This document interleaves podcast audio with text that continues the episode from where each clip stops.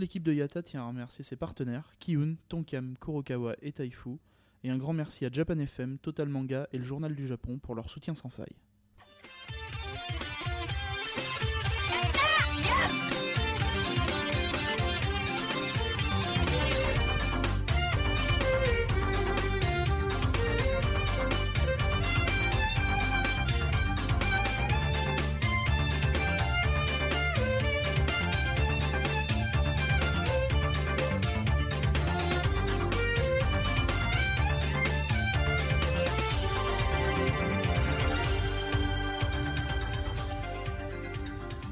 Kambawa Road to Japan 2014, jour 5. Ici Misaki en direct de Nokogiri-yama à la rencontre du plus grand Bouddha du Japon.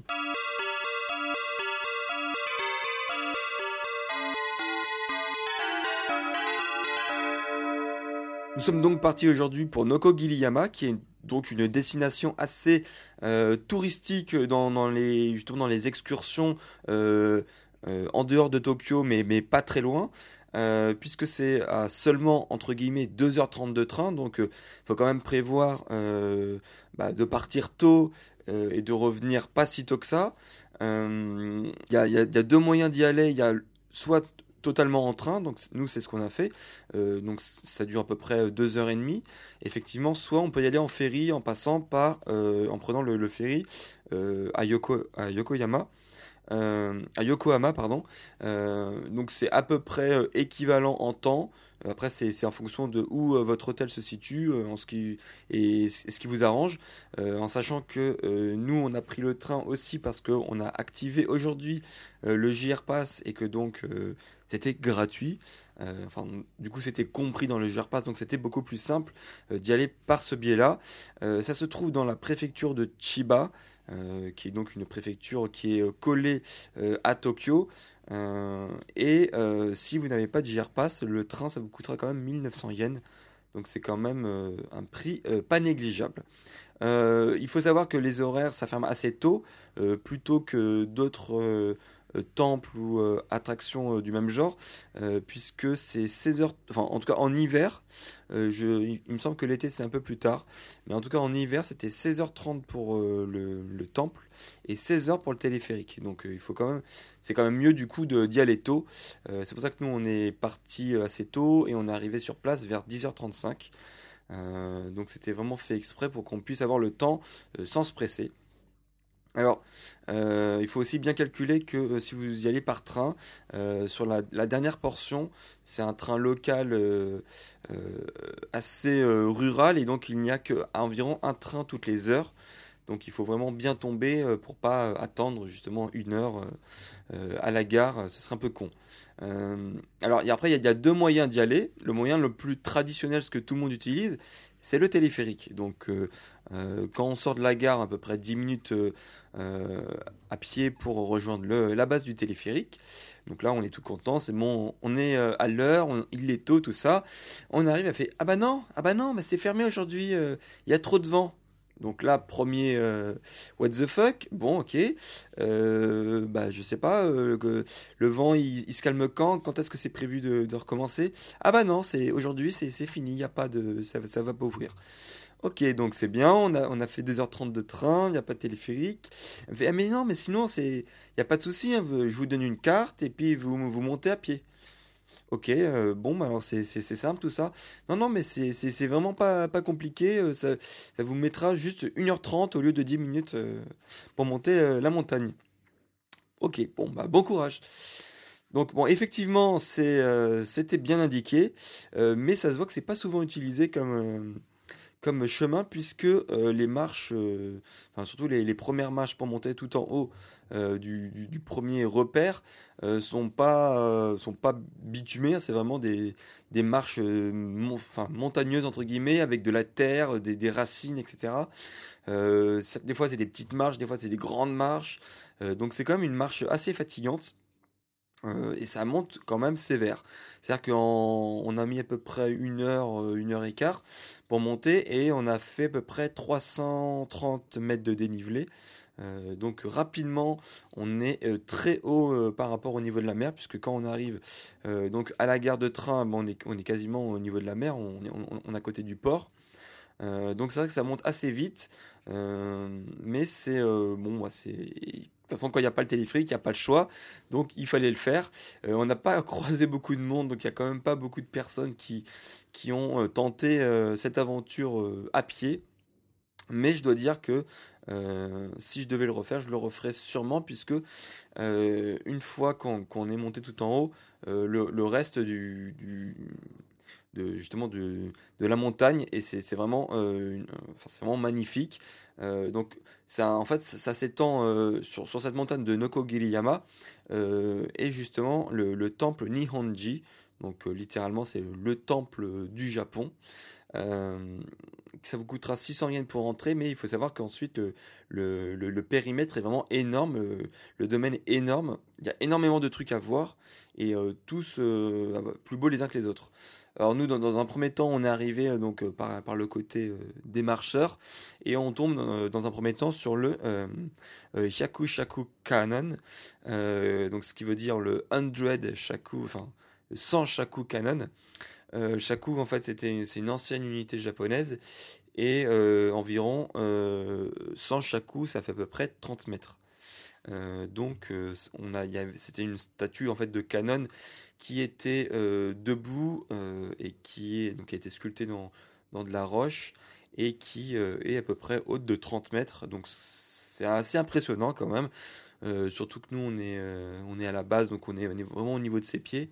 vous pouvez vous en rendre compte sur les photos, justement de, de, la différence entre nous et la statue de Canon. Alors, euh, c'est pas une vieille statue, euh, enfin, c'est pas une vieille, aussi vieille statue que les autres choses qu'on peut voir dans, ce temple-là, puisque c'est quelque chose qui a été euh, créé dans les années 60. dans un premier temps, c'était pour prier pour les victimes de la Seconde Guerre mondiale. et maintenant, c'est plutôt fait pour, pour prier pour, pour sa sécurité dans, les transports et lors des voyages. Donc c'est plutôt une utilité un peu plus pragmatique, un peu plus euh, euh, réelle. Euh, mais en tout cas, elle est vraiment impressionnante. Et puis si je n'ai pas lu son histoire, on dirait vraiment qu'elle est vraiment très vieille. Donc voilà, ça c'est le premier. Donc la statue de Canon. Ensuite, donc il y a différents petits chemins. vous pouvez un peu choisir votre itinéraire en, fonction bah, du temps dont vous disposez, puisque sinon le parcours complet, il faut quand même compter plusieurs heures. Euh, pour le faire. Euh, ce qui est impressionnant, c'est pas loin de, ce, de cette statue de canon, il y a euh, plusieurs observatoires tout en haut, et l'un des deux qui s'appelait le Luriko Observatory, et c'est ce qu'on appelle un Jigoku Nozoki, donc littéralement ce qui veut dire un coup d'œil vers l'enfer. Alors pourquoi ça s'appelle comme ça? Puisque vous pouvez voir avec les photos, c'est une sorte de petit en fait, c'est la montagne, un petit détachement de pierre euh, qui est littéralement dans le vide et dans lequel ben, vous avez l'impression euh, bah, que vous allez tomber dans le vide justement. Donc en fait, euh, la vue est vraiment très abrupte et vous pouvez un peu voir pourquoi il ne faut pas tomber, puisque là, si vous tombez, c'est littéralement l'enfer. donc c'est bah, la, vue déjà la vue en haut est magnifique et quand on est en contrebas justement la vue de, cette petite avancée de, de roche est aussi euh, assez impressionnante et, fait vraiment peur si, euh, on n'est pas trop rassuré euh, en altitude. En tout cas, on, peut voir, bah, on peut voir un peu limite à 360 degrés tout en haut. Euh, si on a du beau temps, on peut limite voir jusqu'à la baie de Tokyo, par là où, arrive le ferry. Euh, mais donc là, c'était pas trop le cas aujourd'hui, puisqu'il y avait beaucoup de vent, beaucoup de nuages. Euh, et vers la fin de la journée, on a eu un peu de pluie. Donc c'était un peu, c'était pas le temps idéal pour voir très loin, mais en tout cas, c'était quand même une, très belle vue, mais avec une, une, vue moins, moins éloignée que, que ce qu'on aurait pu voir ou ce que, ce que les prospectus nous vantent. Parce qu'encore une fois, dans les prospectus, on, nous vante, oui, qu'on peut voir soi-disant le mont Fuji, si c'est bien dégagé, etc. etc. Mais en général, c'est très rarement le cas. Donc on continue. Euh, une des choses les plus impressionnantes aussi, euh, quand on zigzague entre les différents chemins, ce sont les 1500 statues de Rakan, qui, euh, selon la tradition, en fait, était le seul disciple de Bouddha qui n'a pas atteint la perfection. Et en général dans, plein de temples différents du Japon. mais celui-là, le Nihonji, c'est celui où il y en a le plus. il est représenté avec des attitudes différentes. Donc vous pouvez le voir sur les photos. Donc des fois il rigole, des fois il pleure, des fois il fait la gueule, euh, des fois il fait son voilà, des fois il fait son vénère, euh, des fois il, est en train de dormir, des fois il a plus de tête. Euh, alors en fait bon ça il a plus de tête, c'est, pas fait exprès, hein, c'est juste que donc avec l'histoire. c'est au début de l'ère Meiji, en fait, il y a eu un courant anti-bouddhisme, et donc il y a beaucoup de, eu de dégradation à cette époque-là. Donc il y a quelques statues qui sont en cours de rénovation.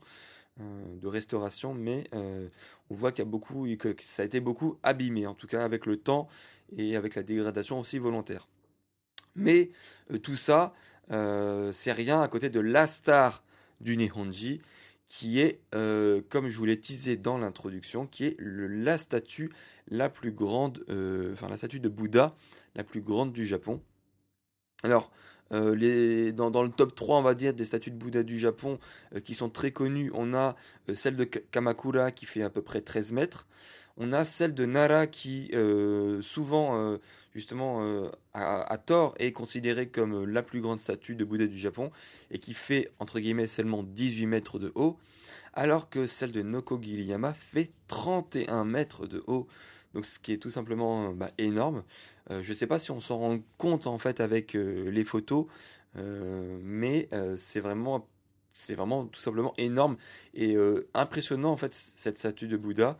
31 bah, mètres, c'est à peu près aussi haute que la statue de Canon qu'on avait vue plus tôt, sauf que la statue de Canon c'était de la sculpture entre guillemets à plat dans, dans une, sur, sur de la roche et Canon était debout alors que là, c'est vraiment une, sculpture euh, euh, en trois dimensions, entre guillemets, hein, dont on peut faire le tour, euh, et qui est en position assise. Donc c'est encore plus impressionnant le fait de dépasser les 31 mètres en étant assis. Donc ça, c'est vraiment la star de, du Nihonji et de Nokogiriyama. En général, c'est pour ça que les gens viennent, que les touristes viennent ici. Enfin, là je dis touristes, mais c'est vrai qu'aujourd'hui c'était assez vide. Alors je ne sais pas si c'est parce qu'on est en hors saison, on est quand même fin janvier, c'est ça que c'est pas du tout la saison des touristes. Euh, il, fait, faisait pas très beau aujourd'hui et en plus le téléphérique ne marchait pas. Donc c'était plein de, bonnes raisons pour ne pas tenter euh, euh, l'aventure sur Nokogiriyama. mais bon, on a croisé quelques personnes, mais c'est vrai que c'était assez vide. Du coup, les photos, bah, c'est encore mieux puisque il y a personne devant, on peut, prendre notre temps. et on a l'impression vraiment d'être seul sur la montagne, ce qui, n'est pas négligeable quand, on se promène au Japon euh, et surtout dans la nature. Donc, euh, ça c'était euh, à peu près toutes les, points de vue notables que vous pouvez voir sur Nokogiriyama. alors normalement, quand il y a le téléphérique marche, eh ben, vous remontez toutes les marches que vous avez descendues pour aller voir le Bouddha, pour récupérer le téléphérique, pour qu'il vous raccompagne euh, près de la, gare euh, bah, principale dont vous êtes arrivé. Sauf que là, vu que nous, on n'avait pas le téléphérique, on n'allait pas remonter toute la montagne pour la redescendre ensuite de l'autre côté à pied. Donc nous, on a continué dans l'autre sens, euh, donc sur l'autre côté, de, sur l'autre versant de la montagne, pour récupérer une autre gare euh, JR, donc sur, sur, la même ligne de train euh, par laquelle on, on est arrivé. sauf qu'il fallait encore faire quand même une petite demi-heure à pied. et c'est à ce moment-là que la pluie est arrivée, donc ça c'était joie. et on est retombé donc sur une gare totalement paumée.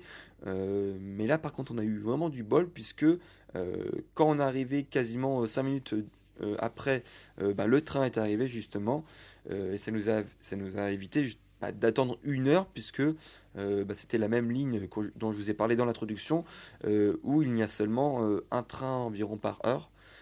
donc c'est vraiment tout bon d'avoir chopé ce train-là à ce moment-là.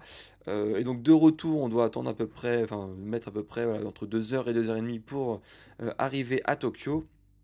Donc du coup, euh, on n'avait toujours pas mangé à ce moment-là, puisque ben, tout s'est enchaîné assez rapidement. Euh, dans la montagne, il n'y a, rien à manger, il n'y a que des distributeurs de boissons pour pas crever de soif quand même. Euh, quand on est arrivé à la gare paumée, ben, il n'y avait rien à part la gare, donc on n'a rien pu manger.